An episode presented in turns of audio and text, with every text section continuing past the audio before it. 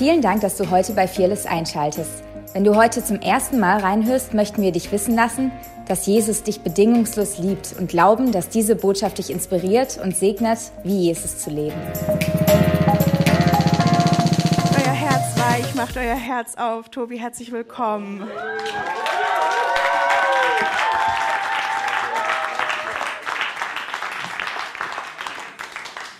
Wow, wow. Danke, Ewe. Ähm, wow, danke für die Begrüßung. Oh, so schön, so viele Leute hier in diesem Raum zu haben. Ähm, für die, die jetzt vielleicht zum ersten Mal da sind oder noch schon lange nicht mehr da waren. Ähm, das war schon lange nicht mehr, konnten wir es einfach den Raum so voll füllen. Ich weiß nicht, wie es euch geht, ich genieße es mega.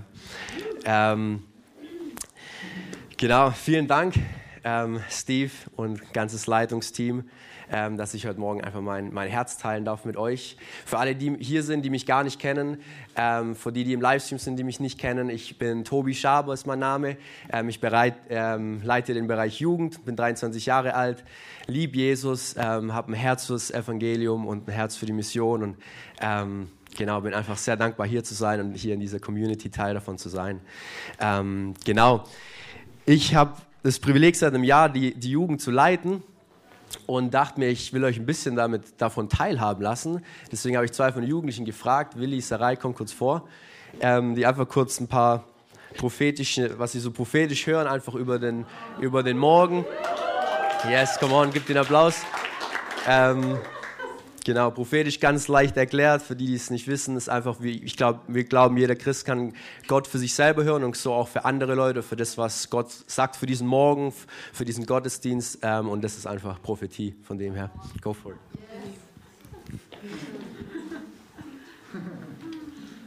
Ich habe heute Morgen in meiner stillen Zeit Gott gefragt, was willst du heute machen? Und er hat gesagt, er will heute Leute zu seinem Herzen ziehen. Und Personengruppe Nummer eins ist vor allem Nichtchristen, Leute, die Gott nicht kennen. Gott will heute euch zu Gott ziehen. Und auch wenn ihr gar nicht wisst, hey, auf was lasse ich mich da ein? Wer ist Gott? Kann ich ihm vertrauen? Er zieht euch einfach und es ist so eine Atmosphäre von Vertrauen, dass ihr einfach loslasst. Und dass ihr einfach sagt, okay, hier bin ich. Und ich weiß nicht, vielleicht sind heute hier welche oder im Livestream aber vielleicht betet ihr heute auch einfach ganz speziell, egal wer euch kommt, Gott will heute Leute zu sich ziehen. Heute an diesem Tag werden richtig viele Seelen zu Gott kommen. In die Ewigkeit. Und Personengruppe 2 ist ähm, Leute, die Gott kennen eigentlich. Und die schon vor lange mit ihm gehen. Und die aber abgedriftet sind. Und heute will Gott euch wieder zurückziehen. An sein Herz. Und ich setze es ganz kurz frei. Danke Gott dafür, dass du da bist und dafür, dass du heute Leute zu dir ziehen willst. Mach Gott. Wir lassen es zu. Es ist das Beste, was uns passieren kann, an dein Herz zu sein. Ganz nah bei dir, Gott. In Jesu Namen. Amen. Als Tobi mich heute Morgen gefragt hat, ob ich Eindrücke teilen will, hatte ich tatsächlich in der ersten Sekunde einen Eindruck, dass über diesem Morgen voll die Herrlichkeit liegt und voll ähm, Gottes Gegenwart. Und ich hatte dann ähm, einen Vers im Kopf aus Psalm 103, wo es heißt, er krönt dich mit Gnade und Barmherzigkeit. Und ich glaube, es ist so wichtig, dass wir wissen, was für eine Autorität wir in Jesus haben, dass wir wirklich gekrönt sind vom größten Gott. Wir haben das vorhin gesungen, mein Gott ist größer als alles, als jeder Umstand. Ähm, und ich fand es so beeindruckend, dass er sagt, er krönt dich mit Gnade und mit Barmherzigkeit, dass wir sind gekrönt um zu herrschen. Wir sind gekrönt, um die Autorität auszuleben, die Jesus uns ins Herz gelegt hat und die Jesus uns gegeben hat, als er von ganz unten aus dem Totenreich aufgestiegen ist bis zum Himmel. Und als Jesus seinen Jüngern da begegnet, bevor er zurück zu seinem Vater geht, sagt er, mir ist gegeben alle Macht im Himmel und auf Erden. Und er gibt diese Macht uns. Und ich glaube, das ist so wichtig, dass wir gerade in dieser Zeit wissen, wir haben diese Autorität. Wir dürfen stehen. Wir haben da wir haben die Autorität, uns vor den Thron Gottes zu stellen und mit ihm da gekrönt mit Gnade und Barmherzigkeit zu stehen und für das einzutreten, was er uns aufs Herz gelegt hat. Und manchmal, ich habe so den Eindruck, dass Leute hier sind, die vergessen haben, dass sie diese Autorität haben oder dass es Lebensbereiche gibt, die noch nicht so die Gewissheit im Herzen haben, ich bin gekröntes Kind Gottes, ich bin Kind des höchsten Königs, ich habe Autorität, ich kann da hinstehen und ich kann das, was Gott mir aufs Herz gelegt hat, wirklich an die Welt weitergeben. Das kann im Gebet sein, das kann in Evangeli also Evangelis Evangelisation sein, das kann jeder Lebensbereich sein. Und ich glaube, es ist wichtig, wenn ich dieses Bild von der Krönung im, Au also im Kopf habe, dann sehe ich, wie sich jemand hingekniet hat und wenn du kniest, dann kommt die Krone auf deinem Kopf. Und ich glaube, es ist total wichtig, dass wir diese ähm, Einstellung haben. Ich gehe erst runter und dann setzt Jesus mir eine Krone aus dem, auf den Kopf und ich erhebe mich in seiner Herrlichkeit. Das ist mein Eindruck für heute. Und wenn du das bist, möchte ich dich ermutigen, hier und jetzt oder wenn du alleine bist in deiner Stille mit Zeit mit Gott, knie dich hin und sag Jesus, wo sind die Bereiche, wo mir diese Gewissheit fehlt, ich bin gekrönt? Wo sind diese Bereiche, wo mir die Gewissheit fehlt, ich habe die Autorität? Macht es. Habt ihr noch was? Komm, gib den Applaus.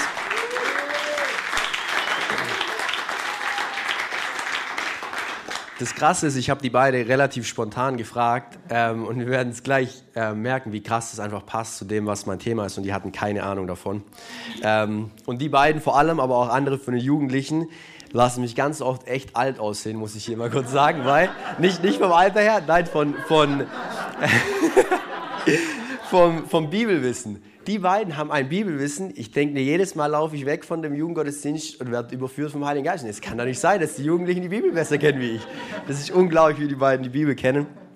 Ähm, genau. Vielen Dank euch beiden.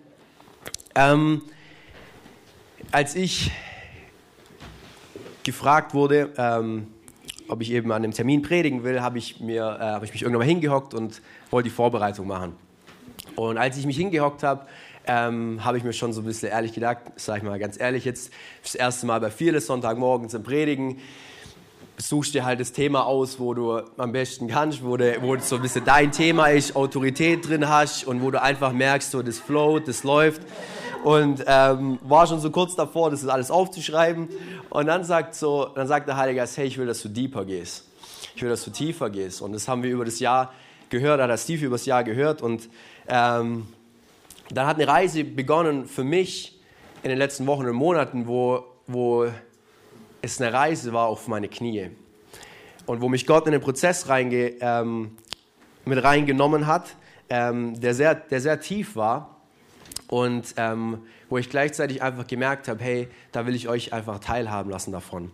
Und ähm, ich hatte ein, Gespräch mit einem guten Freund, ähm, wo es wo ich einfach so geredet habe und wo es darum ging, so gewisse Entscheidungen zu treffen in meinem Leben, ähm, wo ich von der Vergangenheit erzählt habe, wie ich mir oftmals und auch immer noch manchmal so Druck gemacht habe bei bestimmten Entscheidungen. Ähm, und der Hintergrund war, dass ich einfach immer schon so dieses, diese, dieses Verlangen hatte, dieses, diesen Willen, einfach ein Leben von Bedeutung zu leben.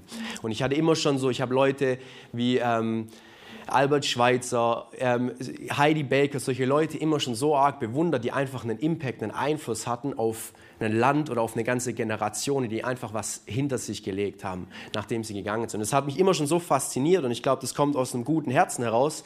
Aber ich habe damit assoziiert, okay, wenn ich jetzt ein Leben von Bedeutung lebe, rede ich von einem Dienst oder rede ich von ähm, irgendwo einen und habe eine gewisse Vorstellung, okay, das wäre ein Leben von Bedeutung, wenn ich so einen großen Dienst mal irgendwann mal habe oder wenn ich so und so viel, so und so coole Sachen erlebt habe. Und insgeheim hat sich das irgendwo eingeschlichen, dass das mein Verständnis war von einem Leben von Bedeutung. Und die Person hat mir, hat mich dann direkt gechallenged, hat mich direkt gefragt, so, hey, was heißt eigentlich ein Leben von Bedeutung? Und ich wusste nicht, dass das in meinem Herzen war. Ich wusste nicht, dass mein Denken in die Richtung ähm, geprägt war. Und habe einfach realisiert, boah krass, es ist nicht ein Leben von Bedeutung, so wie es die Bibel ähm, uns darstellt. Und das hat mich auf eine Reise gebracht, auf meine Knie. Und ähm, ich habe eine Bibelstelle mitgebracht. Wenn ihr ähm, eine Bibel dabei habt, holt sie einfach kurz raus und schlag Lukas 9 auf, bitte.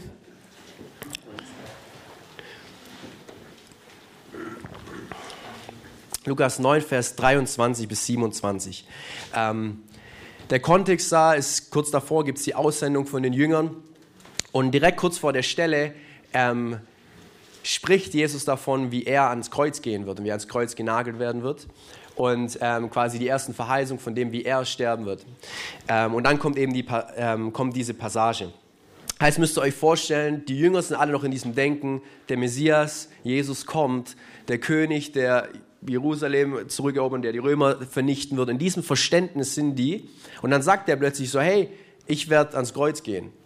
Und Kreuz für mich, oftmals denkt man halt immer so, Kreuz ist so, ähm, ich weiß nicht, ob es euch auch geht, so ein besonderer Tod, aber Kreuz war jedem in der damaligen Kultur bekannt, was damit gemeint war. Jeder wusste ganz genau, derjenige, der vom Kreuz redet, der wird, dem wird das Kreuz auf die Schultern gelegt und es ist eine One-Way-Street. Da gibt es keinen Weg zurück, da gibt es keine Verhandlungen. Wenn du das Kreuz auf dich gelegt wird, ist es eine Einbahnstraße in den Tod.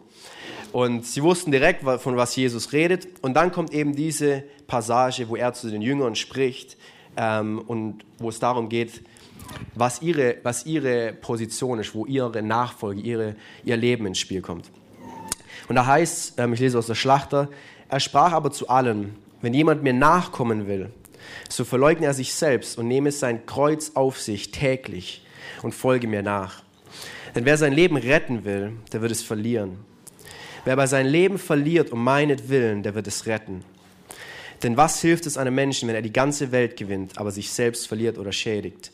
Denn wer sich meiner und meiner Worte schämt, dessen wird sich der, auch der Sohn des Menschen schämen, wenn er kommen wird in seiner Herrlichkeit und der des Vaters und der heiligen Engel. Ich sage euch aber in Wahrheit, es sind etliche unter denen, die hier stehen, welche den Tod nicht schmecken werden, bis sie das Reich Gottes sehen.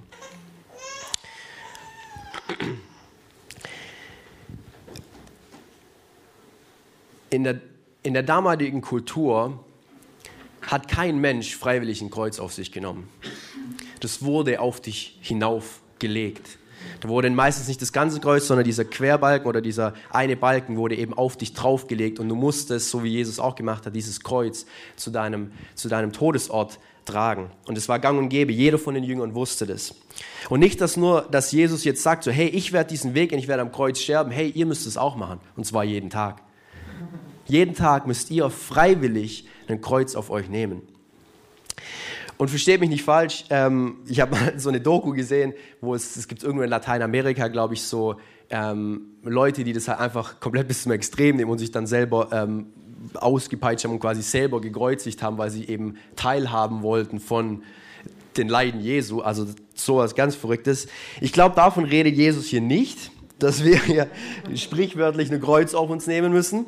Ähm, aber ich glaube, es, geht um, es geht um eine Herzenshaltung, es geht um Nachfolge. Und ich glaube, da sehen wir sehr deutlich, was ist Jesus seine Idee von Nachfolge.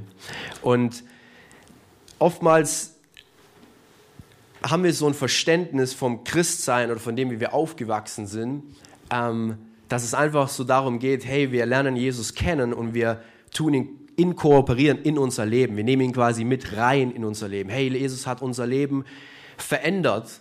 Er ist uns begegnet, wir haben ihn uns kennengelernt. Ähm, und so, so, das stimmt auch alles. Natürlich, er verändert uns. Wir lernen Jesus kennen. Aber die Bibel redet nicht davon, dass wir ein Gebet sprechen, das uns eines Tages ins Himmel bringt, sondern sie redet davon von einer Wiedergeburt. Und für eine Wiedergeburt braucht es einen Tod. Und wir haben in Johannes ähm, 3, den Nikodemus, kennen wir alle die Stelle, ähm, wo, er ihn, wo er mit Jesus ähm, spricht. Ich weiß nicht, wer die Chosen-Serie anguckt. Ich finde es unglaublich, gerade auch diese Szene mit Nikodemus und Jesus. Ähm, und wir sehen einfach so, wie, wie er es vom Verstand her nicht checkt. Und Jesus davon, davon redet, hey, du musst neu geboren sein. Nur der, wo aus Wasser und Geist geboren ist, kann das Reich Gottes sehen. Da geht es nicht mehr um, hey, du hast ein Gebet gesprochen, du bist Jesus begegnet sondern wenn das nicht dazu führt, dass du stirbst und in ein neues Leben aufwächst, dann ist es nicht richtig. Das heißt nicht richtig, dann ist es nicht, nicht das, wovon Gott hier, ähm, wovon Jesus spricht und was er vorgelebt hat. Und vielleicht sind auch ein paar von euch heute hier, die haben das Evangelium so noch nie gehört, was ist wirklich Jesus, was ist Jesus am Kreuz gemacht und ähm, oder zum Beispiel Taufe, sagt einem vielleicht was von der, von der Landeskirche. Und in reinster Form ist die Taufe genau das, was Jesus vorgelebt hat. Und unsere Nachfolge ist im Endeffekt genau das, was Jesus gemacht hat. Jesus ist in den Tod gegangen, er hat den Tod besiegt und er ist neu auferstanden, eine neue Schöpfung. Und das heißt im Römerbrief, dass er der Erstgeborene von, von vielen ist. Von vielen, die nach ihm folgen, seine kleinen Brüder sozusagen, die wir sind. Ähm, und oftmals, finde ich, wachsen wir mit diesem Verständnis nicht auf mit der Realität des, was Jesus es wirklich gekostet hat.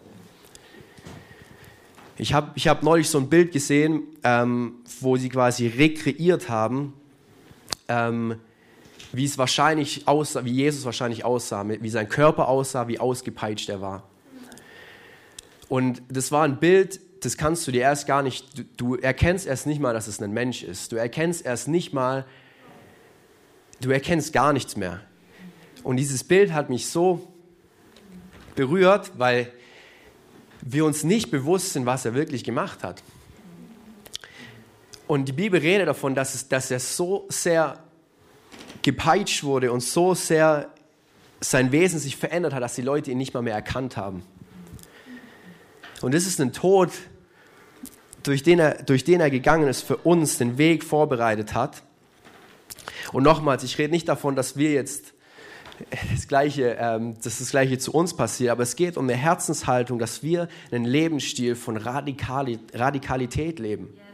Und dieses Lebensstil ist nicht eine einmalige Entscheidung, wo wir gesagt haben, hey Jesus, ich bin irgendwo einem Jugendgottesdienst oder egal wo auf irgendeiner Outreach-Organisation, Event, Stadion, wie auch immer, ich sage einmal Ja zu Jesus, gebe mein Leben Jesus und dann gucke ich halt mal, was Jesus so in meinem Leben macht, was er mir so Gutes tut wie sich vielleicht ein paar Sachen verändern, wie vielleicht da irgendwie, vielleicht segne mich ja Gott mit dem und dem und irgendwie ein paar coole Sachen passieren schon. Ich erlebe coole Sachen, Begegnung mit Gott, Heilungen. Verstehe mich nicht falsch, das ist alles Hammer. Ich liebe diese Sachen. Allein in der Jugend, was wir für Zeugnisse haben, wo einfach Jugendliche in Begegnung mit Gott gekommen sind, unglaublich. Aber wenn das nicht dazu führt, zu einem Lebensstil von Radikalität, dass wir einen Lebensstil, ein Leben auf den Knien leben, jeden Tag, dann ist es einfach unnütz. Und wir sehen es überall in der Bibel, ähm, ob im Kolosserbrief 3, Vers 3, dass unser, unser, unser Leben versteckt ist in Christus, dass wir auf die Dinge nach oben trachten sollen. Im Galater 2, Vers 2 ist es, heißt es, dass nicht mehr, ähm, ich bin mit Christus gekreuzigt, nun lebe ich, aber nicht mehr ich selbst, sondern Christus lebt in mir. ich bin mit Christus gekreuzigt. Im Römerbrief heißt es auch, dass wir mit Christus gekreuzigt sind und mit ihm auferstanden sind. Und das ist diese Nachfolge, zu der uns, zu der uns, das hört sich in erster Linie krass an. Und es hört in erster Linie an, wow Mann, wir müssen einfach, wir müssen alles hinter uns lassen. Wir müssen Gott alles geben. Unser Leib, unseren ganzen Körper, unseren Geist, unser komplettes Sein ihm hingeben. Und was kriegen wir dafür in Return? Was kriegen wir überhaupt zurück? So hört sich vielleicht für den einen oder anderen am Anfang an. Ähm, und ich hatte heute Morgen so ein Bild und es ist echt krass, weil Willi und Sarai, die hatten keine Ahnung. Und dann geht die Sarai vorne auf die Knie und macht was vor. Und ich denke mir so, oh krass, die hatten keine Ahnung, von was ich rede. Und ich hatte heute Morgen ein Bild, wo ich wie so ähm, vom Spider-Man diese so Faden gesehen habe, die einfach das war jetzt nicht zwingend von meiner Hand ausging, aber einfach, also keine Angst, werde jetzt hier nicht Spider-Man machen, aber wo ich einfach gesehen habe, wie Faden ausgehen und Herzen berühren und Herzen wie einfangen wollen. Und ich glaube, so wie der Willi gesagt, da geht es nicht darum, ob du schon ein Leben lang Christ bist oder ob du gerade erst Jesus kennengelernt hast oder ob du Jesus noch gar nicht kennst und du bist hier neu dabei und du hörst, noch, hörst es zum ersten Mal. Oder wenn du im Livestream dabei bist und du hörst es auch zum allerersten Mal. Ich sehe, wie, wie Gott einfach an den Herzen arbeitet und wie sich wirklich ausstreckt danach und jedes Herz gewinnen will. Wie so ein Spider-Man, so, eine, so, eine, so ein Web. Ähm und mich hat, mich hat Gott obwohl ich mein, mein Leben lang schon Jesus kenne, oder nicht mein Leben lang, aber schon lange Jesus kenne und schon lange mit ihm unterwegs bin, ähm, hat Gott mich so, wie, wie von hinten kam er und hat mich so komplett in die Knie gezwängt. Und ich bin, und es war wirklich ein Prozess über die letzten Wochen und Monate, wo ich einfach, einfach gemerkt habe, wie, wie manchmal ich noch an Dingen festhalte, die gar nicht schlimm sind. Da geht es gar nicht um Sünde oder irgendwie sowas, sondern es sind einfach Dinge, wo ich festhalte, wo ich merke, da hat Gott nicht mein komplettes Herz. Und wir sagen das so locker, wow, Gott hat mein komplettes Herz. Wir sagen das so locker, ja, er hat, er hat mein alles, er hat meinen ganzen Körper, meine ganze Seele, mein, mein ganzen, er hat alles. Aber hat er es wirklich? So hat er es wirklich. Und ich glaube, wir sehen das in, in Situationen, wenn, wenn Verfolgung kommt. Und ich glaube, da sind wir manchmal so in der westlichen Welt einfach noch so naiv und einfach auch, weil wir keinen Krieg erlebt haben, nichts, da sind wir so naiv und einfach, das denkt, ist so weit weg und für irgendwann mal in der Endzeit kommt, so wie auch immer. Leute, das sind jetzt gerade, währenddessen wir hier reden, sind Christen, die auf dieser Erde, so wie du und ich, für Jesus sterben. Für Jesus hingerichtet werden. Und ich will gar nicht, dass wir jetzt in eine, in eine Haltung kommen, wo wir, ähm, ich, das soll gar nicht heavy sein oder gar nicht so, hey, ähm, wir müssen Verfolgung suchen jetzt, okay, ja, jetzt dürfen wir uns als, als Gemeinden nicht mehr treffen, das ist schon Verfolgung und haben es so. Man muss es jetzt nicht an alle Ecken überall suchen, die Verfolgung, aber unsere Herzenshaltung muss, muss so sein, dass wir wie, wie lebendige Märtyrer sind. Das hört sich ein bisschen krass an, aber ähm, das ist dieser Lebensstil, zu dem wir berufen sind. Komplett hingegeben, ein Leben auf den Knien, wo wir komplett unser Leben verloren haben. So wie es in, diesem, in dieser Stelle im Lukas 9 heißt, unser Leben verlieren, weil dann gewinnen wir. Und es ist so entgegen dem, von, wie die Welt denkt. Die Welt denkt, hey, wenn du was gewinnen willst, musst du, musst du ähm, dafür was zahlen und dann kriegst, keine Ahnung, kriegst du einen Mercedes, kriegst du eine E-Klasse oder wie auch immer. Oder auch nicht. Oder auch ein Fiat. Aber, aber, aber das ist so entgegen, de, de, das Denken dieser Welt ist so entgegen. Deswegen sagt auch die Bibel, dass das irdische Denken, dieser gesunde Menschenverstand, wo, wie man oft so sagt, einfach so dieses, dieses irdische Denken ist in Feindschaft zu Gott. In Feindschaft, das heißt komplett entgegen. Das heißt, wenn wir im Reich Gottes, wir, wir verlieren alles, unser komplettes Leben, unser Recht auf, auf unsere eigene Meinung, unser, einfach alles. In erster Linie verlieren wir alles, aber dieser Gewinn ist unbeschreiblich. Dieser Gewinn ist mit nichts, was du ähm, mit nichts, was du vergleichen kannst von dieser Welt. Und ich, ähm, ich weiß, dieser erste Teil, sage ich mal, ist, ist heavy. Und ich will es auch gar nicht schönreden, weil da, da gibt es nichts in erster Linie gehört, gehört Gott alles. Und wir sehen es in, in Bereichen wie Finanzen oder ähm, jeglichen Bereichen, sehen wir, wo, wo steht das Herz. Weil Gott gehört nicht nur dein Zehnter oder 15 Prozent oder 20 Prozent. Und Gott gehört auch nicht deine Entscheidungen nur zu 99 Prozent, dass du alles machst, was er sagt, halt nur das eine nicht. Ich gehe überall hin, aber mehr nach Asien, da gehe ich nicht hin. Das, so läuft es nicht. Da ist nicht 99,9 Prozent ist für Jesus und 0,1 Prozent hänge ich noch an dem, was ich will. Und ich glaube, zu diesem Punkt ähm, will Gott uns einfach einladen. Ich weiß, es hört sich heavy an, aber wo wir einfach auf diese Position, auf unsere Knie kommen, wo wir in diesem Lebensstil sind, auf unseren Knien, wo wir einfach nur noch sagen, hey, nicht mehr mein Wille, sondern nur noch dein Wille. Ich bin, ich bin gestorben, nur noch das, was du willst.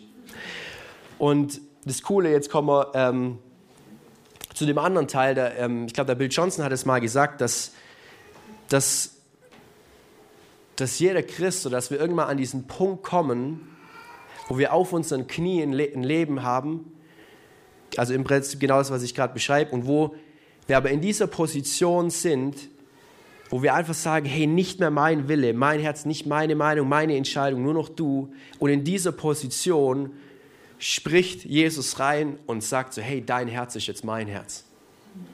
Und so wie Nissarai vorher das so hammer demonstriert hat mit diesem, du bist auf den Knien und in dieser Position erhebt uns Jesus auf und wir werden zu Königen.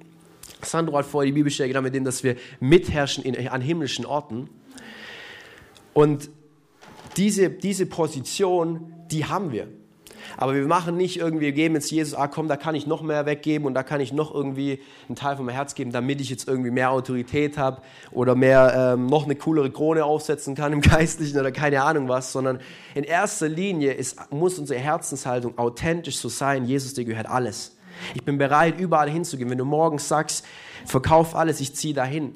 Da geht es nicht darum, dass es jeder wirklich machen muss. Da geht es auch, ich bezweifle vielleicht, dass es auch bei überhaupt einer Person von uns hier in dem Raum, vielleicht, vielleicht schon, vielleicht aber auch echt nicht. Aber es geht um die Herzenshaltung. Es geht darum, sind wir bereit? Wären wir bereit? Und ich glaube, die, die Frage können wir nur komplett mit Ja antworten, äh, wenn wir es auch wirklich sind. Und ich glaube, dann, dann wissen wir es. Und ich schließe mich damit ein. Ich bin da ähm, absolut mit drin. Aber ich will von einem, von einem Mann erzählen, vielleicht kennen den einen oder anderen den Namen, Jan Hus. Ähm, vielleicht die einen oder anderen auch nicht, aber jeder kennt Martin Luther. Ähm, aber der Jan Hus hat, ähm, ich glaube, ungefähr 150 Jahre vor Martin Luther äh, gelebt. Und der war mit zusammen mit dem, ich glaube, John Wycliffe oder so hieß der, so ein Theologe in England, waren die eigentlich die ersten Reformer ähm, und haben quasi die Reformation eingeleitet. Der Luther war vom Jan Hus inspiriert. Der war ein, ein Tscheche, der hat in Prag gelebt ähm, und hat dann, wurde dann da auch Pfarrer und hat, war dann halt inspiriert von den Schriften von diesem Wycliffe in England. Und das war natürlich sehr entgegen dem katholischen Regime, ähm, weil sie einfach vieles gechallenged haben, wo es nur um Geld ging und so weiter und so fort. Und hat die Reformation quasi mit eingeleitet und hat einfach in die Richtung gepredigt. Die, das katholische Regime, die Kirche hat es natürlich nicht gefeiert. Ähm, hat ihm natürlich gesagt, er muss aufhören und haben ihn dann eingeladen zu einer Sitzung nach Konstanz, ähm, wo, er, wo von dem Bischof und was er sich alles versprochen wurde, es wird alles sicher, seine Sicherheit ist gewährt. Und da geht es nur darum zu checken, wo, wo er steht. Ähm, er kam nach Konstanz, wurde eingesperrt, ähm, war 70 Tage dort in Haft und hatte keinerlei Chance, sich zu verteidigen. Und hätte quasi halt sagen müssen, hey, okay, ich habe falsch gepredigt und ihr habt recht und wie auch immer. Er hat festgehalten und da gibt es Schriften drüber und ich, du, du heulst, wenn du es liest. Das ist, er, ist, er war so überzeugt von der Realität vom Evangelium und das, dass es für jeden von uns verfügbar ist, dass er nicht, nicht mal auch nur ansatzweise irgendwo Kompromisse eingegangen ist. Und die haben den lebendig verbrannt in Konstanz. Und auf dem Weg dahin hat er Lieder gesungen. Und auf dem Scheiterhofen, währenddessen es angefangen hat zu brennen, bis er quasi nicht mehr singen konnte, weil seine Lunge voll war mit, mit Rauch, hat er, ange, hat er nur gesungen. Und es heißt, er hat gelacht, er hat gesungen, er hat Gott gedankt und gepriesen.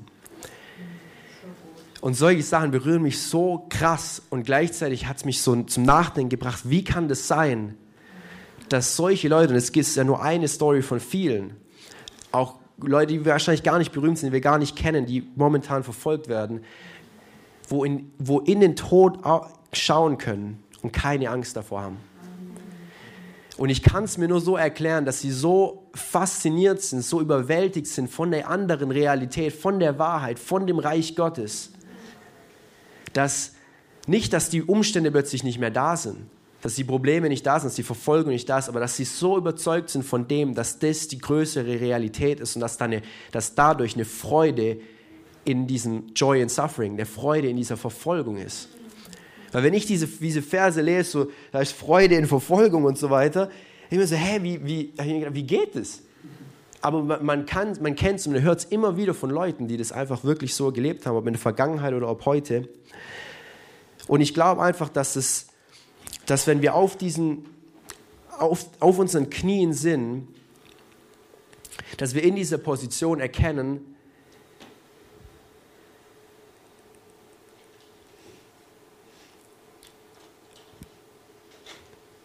dass sein Herz unser Herz ist. Das hört sich so, so basic an und ich glaube, dass Leute das auch benutzen können. Man kann jetzt, natürlich könnte ich jetzt da rausgehen und machen, was ich will in meinem Leben. Man kann halt sagen, ja gut, ich habe ja eh sein Herz Gottes. Er sagt eh Ja zu allem. Wir machen das zusammen, Gott und ich. Ja gut, da können wir natürlich auch da ein bisschen mischt machen und das ein bisschen machen. Das ist natürlich eine, davon rede ich natürlich in keinster Weise. Sondern ich rede davon, dass unser Herz an so einen Punkt kommen muss, wo wir sagen, nicht mehr mein Wille, nur noch dein Wille. Und er sagt so, hey, dein Wille ist auch mein Wille. Und dieser, dieses, das kann nur dann kommen, wenn es wahrhaftig, authentisch so ist. Und dann ist es aber so, wenn wir an, dieser, an diesem Punkt sind, habe ich gleichzeitig sowohl Gott, als Gott mich auch einfach in die Knie gezwängt hat, habe ich gleichzeitig auch gemerkt, wie ich in was reingetreten bin, was auch basierend auf diesem Gespräch war mit, mit, dem, mit dem guten Freund, wo ich gemerkt habe, boah, ich mache mir so einen Stress mit irgendwelchen Entscheidungen, die wichtig sind in meinem Leben, wo auch wirklich wichtig sind und wo ich, wo ich in der Freundschaft im Heiligen Geist doch lebe. Und so wie die Sarai sagt, wo wir auch mitregieren auf himmlischen, an himmlischen Orten mit Jesus. Und in, die, und in, diesem, in dieser, weil es hört sich so erstmal, okay, du verlierst dein Leben, aber was gewinnst du wirklich? Und ich will euch sagen, und ich glaube, das wissen wir alle, aber ich glaube, manchmal verstehen wir es nicht in der Tiefe, dass, dass wir nicht unser Leben verlieren, das, was wir alles so, was so Spaß macht. Und jetzt müssen wir irgendwie Jesus unser ganzes Leben geben, jetzt machen wir ein langweiliges Leben. Wir dürfen alle die Dinge machen, die wir davor nicht machen. Äh, wir dürfen die Dinge nicht mehr machen, die wir davor machen wollten und die Spaß gemacht haben. Das ist die größte Lüge, die es gibt. Wenn wir in, diesem, in diese neue Schöpfung eintreten, wo wir auferstehen mit Jesus, haben wir das größte Geschenk, was ein Mensch auf dieser Erde empfangen kann. Wir haben eine Einheit mit Gott. Im Alten Testament, im Alten Bund war Gott irgendwo da draußen. Und ich liebe es, wenn ich, wenn ich irgendwie mit Leuten äh, auf der Straße rede oder so, die irgendwie Moslems sind oder wie auch immer oder von anderen Religionen. So, wenn man die Hauptreligionen anguckt, haben alle das eine gemeinsam. Es geht darum, was der Mensch Richtung Gott tun kann. Selbst im Judentum, im Alten Bund geht es darum, Gott ist irgendwo da draußen und ich muss versuchen, durch meine guten Taten ein guter Mensch zu sein, ein guter Christ sein, ein guter Moslem zu sein oder dieser perfekte Mensch im Buddhismus oder wie auch immer. In allen gleichen gibt es diese, diese Ähnlichkeit, dass es um uns geht, was wir machen können, um irgendwann mal hoffentlich in den Himmel zu kommen oder Nirvana oder was auch immer. Aber das Christentum ist, ist die einzigste Religion, wo Gott sich mit seiner Hand zum Menschen ausgestreckt hat. Nicht nur seine Hand, sondern durch seinen ganzen Körper hat er gesagt, so hey, ich liebe dich, ich liebe jeden einzelnen von euch und ich sterbe für euch und ich lege mein, leg mein Leben hin. Und in diesem alten Bund, also, also auch im Judentum, ähm, war keine Einheit mit Gott. Es gab Leute wie David, die haben in was, sind in was reingetreten, ähm, wo vor ihrer Zeit war. Es gab Leute, die hatten, die waren wie Freunde, Freunde Gottes. Aber kein Mensch, keiner im Alten Bund, keiner im Alten Testament hatte den Heiligen Geist, der in ihm wohnte. Keiner. Der Heilige Geist hat existiert, viele waren dadurch beeinflusst, viele waren, hat, haben darunter auch gewirkt, aber die Füllung des Heiligen Geistes war noch nicht präsent. Und da haben wir in diesem neuen Bund, in dieser neuen Schöpfung, wenn wir das wirklich erleben, einen Tod mit Jesus und Auferstehen mit ihm, in das neue Leben mit Jesus, haben wir eine neue Schöpfung, wo komplett eins ist. Und in dieser Einheit haben wir das, was im alten Bund nicht möglich war, diese Trennung, eine, eine Intimität mit Gott, dass ich zu jeder Zeit 24-7, wenn ich jetzt beim Daimler am Band stehe, dass, dass er nicht nur irgendwie, okay, ja, er ist um mich herum, er ist jetzt gerade hier, weil es die Bibel sagt, aber er lebt in seiner Fülle in uns und äh, fließt durch uns durch. Ich liebe es, darüber zu meditieren. Und in, diesem, in dieser neuen Schöpfung haben wir, eine, haben wir eine Freundschaft mit dem Heiligen Geist, wo er uns vertraut. Wo es ich anfangs natürlich gesagt habe, hey, wir kommen in diese Herzenshaltung rein, hey, nicht mehr mein Wille, nur noch dein Wille. Und jetzt ist aber, wenn wir das, wenn wir das wirklich, wenn dieser Werdegang passiert ist, kommen wir an diesen Punkt, wo ich realisieren darf, so, hey, Gott vertraut mir. Gott vertraut meinen Entscheidungen. Ich kenne sein Herz. Er hat mir ein neues Herz in mich hineingelegt. Das ist diese Wiedergeburt, eine neue Schöpfung. Er hat mir ein neues Herz gegeben. Keine Sünde mehr, weg von dem ganzen alten Last. Und in dieses neue Herz, das nenne ich gut. Das nenne ich gut und dir kann ich vertrauen. Und mit dir zusammen lebe ich eine Freundschaft und verändere die Welt. Und das ist für mich so ein, ein, ein Prozess, wo ich, wo ich gemerkt habe, das wirkt so komplett unterschiedlich. Das eine haben wir hier so dieses Leben auf den Knien, Radikalität, wozu, wozu wir berufen sind, jeden Tag unser Kreuz auf uns zu nehmen. Metaphorisch gesprochen und trotzdem bereit zu sein, wenn Verfolgung kommt und wenn der Tod uns in die Augen schaut, dass wir keine Angst haben. Vor was brauchen wir Angst haben? Vor was? Es macht gar keinen Sinn. Wir wissen ja, wo wir hingehen. Und auf der anderen Seite haben wir einfach diese, eine Freiheit da, wo Gott uns vertraut und wo wir zu Freunden Gottes werden. Und wo wir durch den Heiligen Geist, der Heilige Geist ist nicht nur irgendwie eine, eine Kraft, die, die meisten Kirchen und Denominationen leben ja gar nicht mit der wirklichen Realität, dass der Heilige Geist so real ist und heute in uns wohnen will. Der Heilige Geist ist Gott. Und wir haben Gott, der in uns wohnt, wenn wir ihn in uns annehmen. Und er kommt in uns rein. Der ist unser Helfer für alles. Und ich glaube, manchmal sind wir uns dessen nicht bewusst. Und ich habe irgendwie während der Vorbereitung so gemerkt, oh Mann, das ist voll dieser Stretch. Und ich merke gleichzeitig, wie das momentan in meinem Leben gerade abgeht. So dieses eine, ein, ein, ein Ruf auf die Knie und zugleich dieses, oh Tobi, du bist doch ein Freund mit dem Heiligen Geist. Du brauchst nicht, wenn du eine Entscheidung machen willst, zehn Bestätigungen und 15 Träume dafür. Sondern er vertraut dir. So chill mal. Weißt du, das, das ist so die andere Seite. Und es wirkt so komplett gegensätzlich. Und trotzdem ist es das kombiniert, glaube ich, das, was wahre Nachfolge ist und zu so das, was Jesus uns beruft, was ein Leben von Bedeutung ist. Und als ich das Gespräch hatte mit der Person, ähm, hat mich das so überführt, weil ich oft denke, okay, ein Leben von Bedeutung, Impact, wie ich am Anfang gesagt habe, Leute wie ein Albert Schweitzer oder eine Heidi Baker, die ganz Mosambik verändert hat. Wo sich dann auch die Kriminalitätsrate verändert, wo sich das ganze Land auch in der natürlichen, in dem gesellschaftlichen verändert. So einen Impact will ich haben.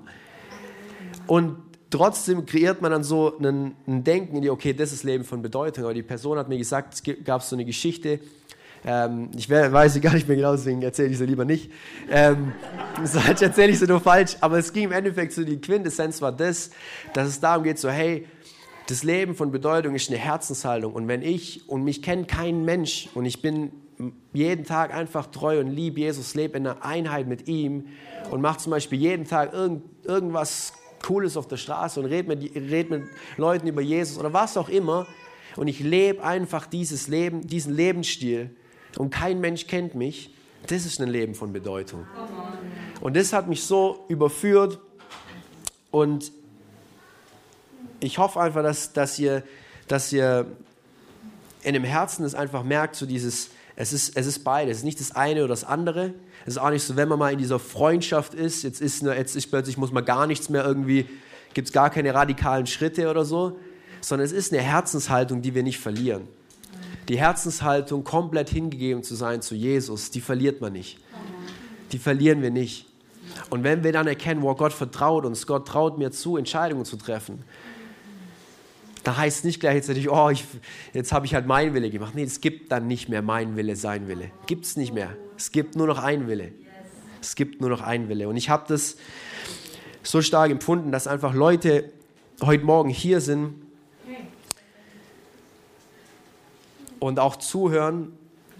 Und ich will einfach jeden einladen, egal ob du im Livestream bist und zuhörst, einfach deine Augen jetzt zu schließen und jeder in dem Raum einfach die Augen zu schließen.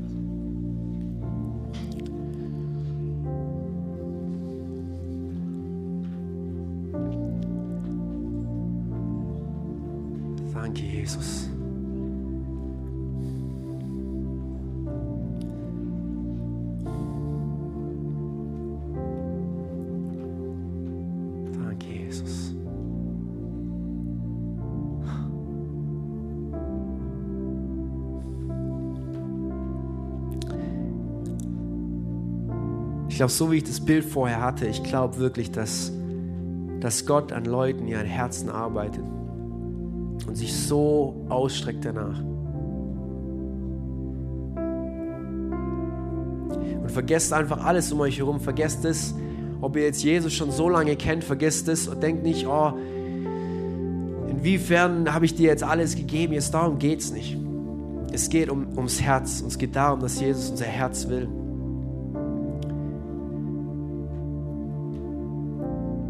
Er will nicht 99 Prozent. Und es liegt nicht daran, dass Gott ein eifersüchtiger Gott ist, wie wir uns ihn vorstellen, wie wir, wie wir Eifersucht uns vorstellen, wie wir Eifersucht von der Welt her kennen. Dass wenn ich jetzt eine, eine Freundin hätte und ich sehe, wie sie mit jemand anderes redet, dass die eine weltliche Eifersucht ist, das, oh Mann, ähm, bin ich da eifersüchtig, da, da geht irgendwas oder wie auch immer. Eine göttliche Eifersucht ist es, wo ich habe so ein krasses Verlangen, jetzt mit meiner Freundin Zeit zu verbringen, dass ich sie am liebsten hier hätte.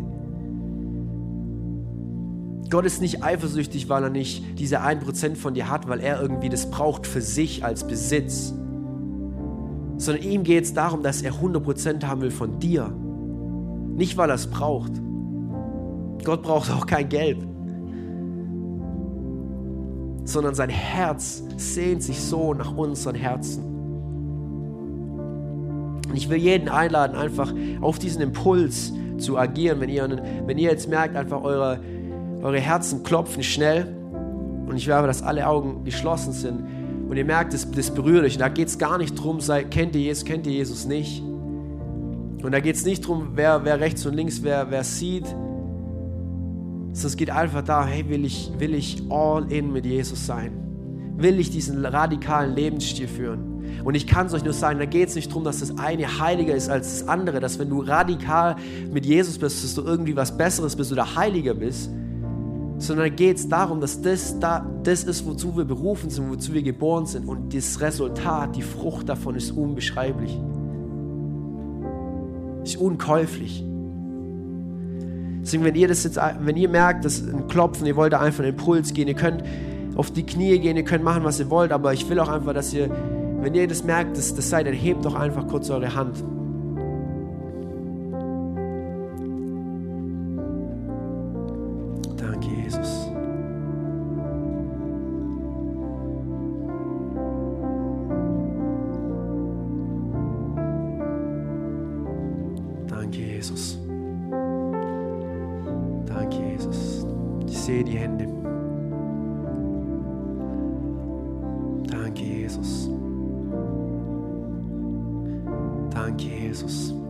Vater, ich danke dir, dass du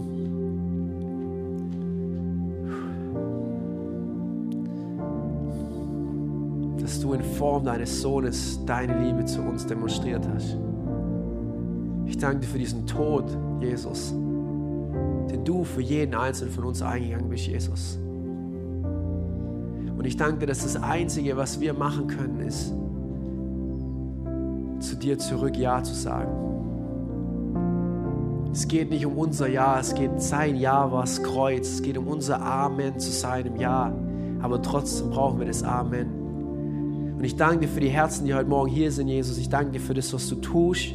Ich danke dir für jeden Einzelnen, der einfach gesagt hat, hey, ich will da all in gehen, egal ob mit seinem Herzen oder ob mit einem, mit einem Handzeichen oder daheim im Livestream. Vater, ich danke dir, dass du jeden Einzelnen von uns, der hier anwesend ist, inklusive mich, dass du uns einfach näher an dein Herz ziehst, Jesus. Jeden Tag. Und ich bete wirklich für eine, für eine Radikalität, die auf uns als Church kommt, auf uns als Community, Community kommt und auf uns, für jeden Einzelnen, der hier da ist, der auch vielleicht nicht Teil von Fearless ist. Ich bete für eine Radikalität, die nicht nur einen Tag anhält, sondern die zu einem Lebensstil wird.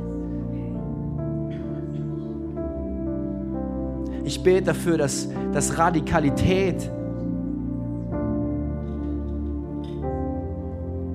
attraktiv wird. Ich bete dafür und spreche das aus, dass Radikalität attraktiv ist, dass so wie solche alte Heiligen wie Jan Hus oder sonstige Leute ihr Leben hingeben, sprichwörtlich ihr komplettes Leben verlieren für dich. Dass, dass das, gleiche, das gleiche Herz in uns brennt. Das gleiche Herz. Vater, ich danke dir für deine radikale Liebe und ich danke dir, dass wir radikal dazu zurück Ja sagen dürfen. Vater, ich danke dir für jeden Einzelnen hier. Ich danke dir für das, was du tust. Heiliger Geist, berühre jedes einzelne Herz jetzt und fließ durch die Reihen.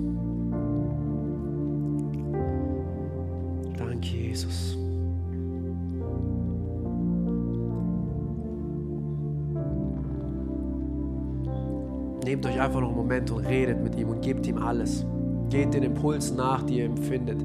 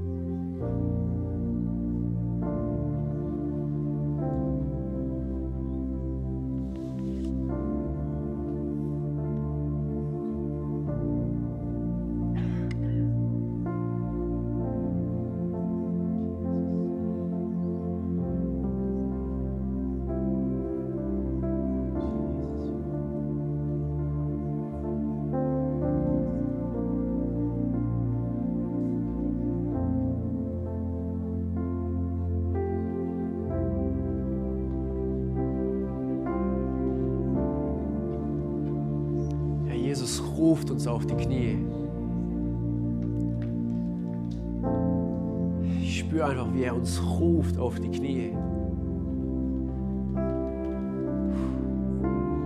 Jesus. Und in diesem Herz, wo wir ihm alles geben und unser Herz weich wird und, und, und wir heulen, kommt so eine Freude rein. Weil Freude ist ein Drittel des Reich Gottes. Und dieses Reich Gottes lebt jetzt in uns durch den Heiligen Geist. Es ist nicht nur, es ist nicht schwer oder hart oder muss Gott irgendwie alles geben, alles aufgeben für ihn, weil es verliert sein Leben. Wir gewinnen das Leben, das wahre Leben.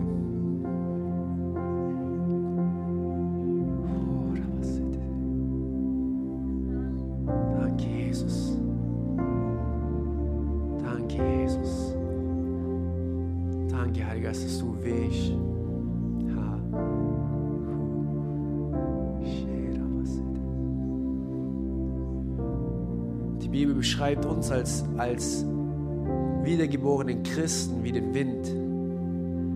Das heißt, man weiß nicht, von wo er kommt und man weiß auch nicht, wohin er geht. Und wie der Wind, so dürfen wir ein Leben leben. Wo wir nicht für übermorgen planen, sondern wo wir für heute planen.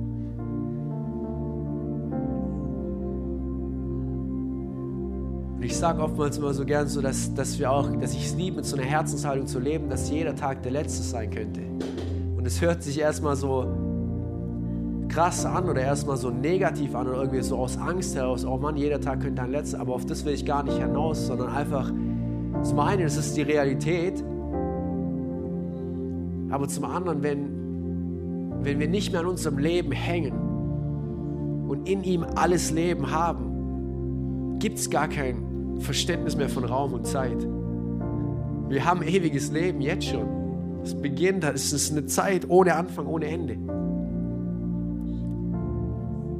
Und dann sind alle Umstände, alle Probleme, jegliche Ver oder Verfolgung, egal was es ist, es ist nicht so, dass es nicht mehr da ist, sondern es wird einfach klein, unwichtig.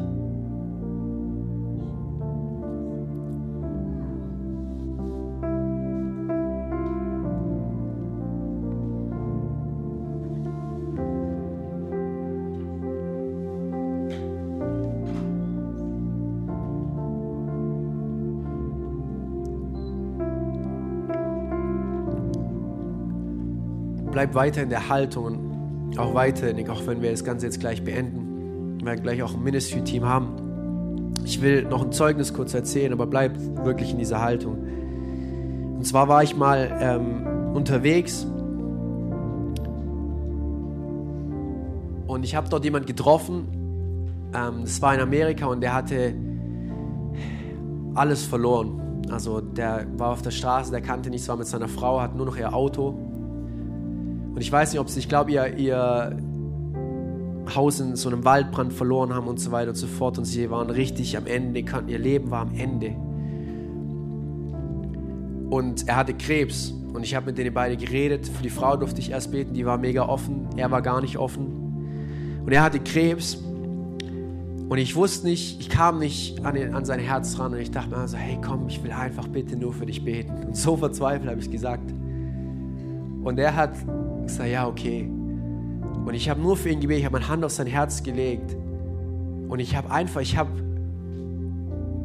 ich weiß nicht mehr, was ich gebetet habe. Ich einfach nur das so, ich habe, glaube im Endeffekt einfach nur das Evangelium über ihn ausgebetet. Ich weiß es gar nicht mehr, wie genau. Der Typ, ich habe aufgehört zu beten und den hat's, er ist mir das so komplett nach hinten an sein Auto hat's umgehauen. Davor war er so richtig hysterisch und ist durchgedreht. Und dann sagt er, hat er so einen Satz gesagt, den werde ich nie vergessen. Und da habe ich noch nichts vom Evangelium erklärt oder das, was ich jetzt gerade sage, so mit Wiedergeburt und Tod und dass wir sein Leben, unser Leben Jesus gibt. Der, der wusste, das nur die Frau hat es davor ein bisschen gehört. Ich habe einfach nur gebetet. Und er sagt, und er lehnt sich so, fällt so zurück ans Auto und sagt so, boah, das wäre gerade, es ist gerade wie wenn ich gerade gestorben wäre. Und die waren, das war so krass, diese Worte, weil die waren nicht so mal so dahergesagt, sondern ich habe es in seinem ganzen Wesen angesehen, dass die Person wie, boah krass, jetzt ist alles weg. Und es war eine, in einem Autoski, ich hatte leider nicht die Möglichkeit, da mega ähm, an ihm dran zu bleiben und zu gucken, wie es ihm damit geht. Aber ich bin davon überzeugt, dass sich vielleicht seine Umstände nicht direkt verändert haben. Vielleicht hat nicht gleich am nächsten Tag hat er ein Haus wieder gehabt oder ein Auto oder sein, sein Personalausweis, der gefehlt hat. Aber er hatte ein neues Leben, ein neues Herz, neue Augen, ein neues Gesicht, ein neues Wesen, eine komplett neue Schöpfung, die die Probleme und Umstände anders sieht als davor. Und damit will ich einfach enden. Es geht nicht um irgendwie Jesus in zu kooperieren in sein Leben. Oder irgendwie, ja, ich liebe coole Begegnungen mit Gott. Ich lieb's, ich liebe Heilungen ich, ich gehe dem nach und ich freue mich für jede Person, die damit in Kontakt kommt. Aber Gott will nicht nur ein Teil von deinem Leben sein. Er will nicht auch nicht nur ein großer Teil sein. Er will dein Leben sein. Dein Leben. Ich will einfach zum, zum Abschluss gern beten.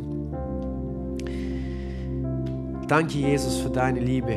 Danke, Jesus, für das, wie du es vorgelebt hast wie du diese Nachfolge, dieses Leben auf den Knien vorgelebt hast und dass wir in das Gleiche eingehen dürfen, dass es ein Vorrecht ist und dass da so viel Freude ist in dieser neuen Schöpfung, in dieser Einheit mit dir, in dieser Intimität, die wir mit dir haben. Und Vater, ich danke dir für diesen Morgen. Ich danke dir für das, was du getan hast für, im Worship. Ich danke dir für die Gegenwart. Danke dir, dass wir uns so versammeln durften heute. Ich danke dir, Heiliger Geist, dass du hier bist, präsent. Ich danke dir, dass du nicht weggehst, wenn, der, wenn wir den Service beenden. Ich danke dir, Heiliger Geist, dass du präsent da bist. Ich danke, dass du in unseren Herzen ziehst, in unseren Herzen arbeitest und uns zu dir rufst, zu deinem Herz rufst, Jesus. Er hat alles gegeben, alles gegeben, alles gegeben. Vater, ich danke dir für deine Liebe.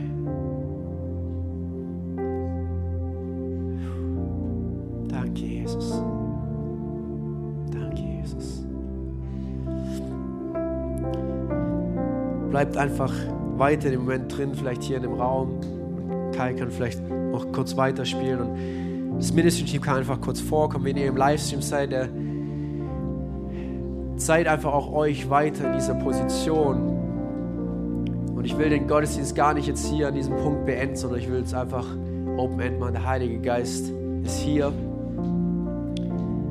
Und danke fürs Zuschalten und ich segne euch einfach in eurem Raum, wo ihr jetzt seid, dass Begegnung passiert und dass ihr wirklich auf eure Knie gezwängt werdet von Jesus. Danke, Jesus. Danke, Jesus. Danke, Jesus. Und für jede der gehen will, kann gehen. Für jeder, der noch Gebet will, kann nach vorne kommen. Wir haben ein Ministry-Team, die für euch beten, die für Heilung beten, prophetisches Wort, die für ähm, das beten, was jetzt einfach gerade in eurem Herzen abgeht. Egal was es kommt, und lasst für euch beten. Und yes, ich wünsche euch noch einen gesegneten Sonntag und bleibt wirklich in dieser Haltung von radikale, Radikalität und radikalem Lebensstil. Yes. Danke, Jesus. Seid gesegnet. Danke fürs Reinhören. Wir glauben, dass der Heilige Geist durch seine Liebe, Kraft und Wahrheit Veränderung bringt und dich zurüstet, diese Begegnung in dein Umfeld hinauszutragen. Sei gesegnet.